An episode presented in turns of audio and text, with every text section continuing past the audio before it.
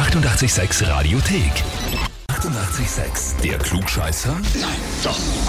Der Klugscheißer des Tages. Und da haben wir heute den Michael aus Straßhof dran. Servus. Hallo.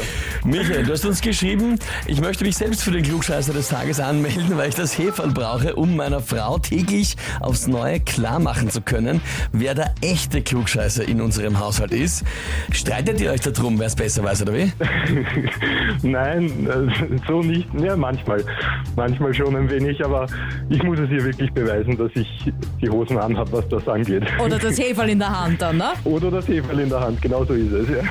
Dazu wirst du jetzt die Gelegenheit bekommen. Wir legen sofort los. Und zwar feiern wir heute Geburtstag von Bono, der Frontman von U2.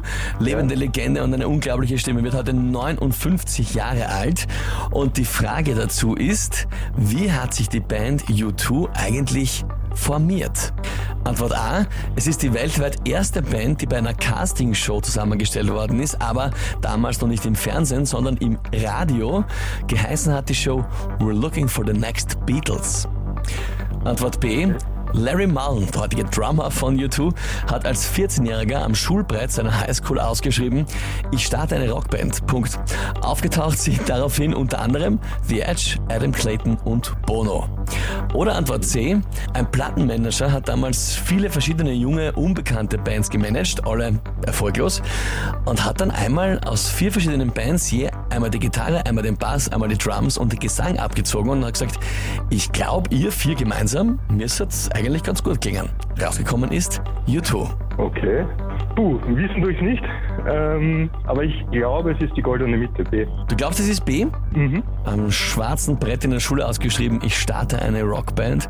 Und da waren gleich alle vier beim ersten Mal mit dabei. Mhm. Lieber Klingt doch Michael. hervorragend, oder? Es klingt nicht nur hervorragend, es ist auch vollkommen richtig. Jawohl.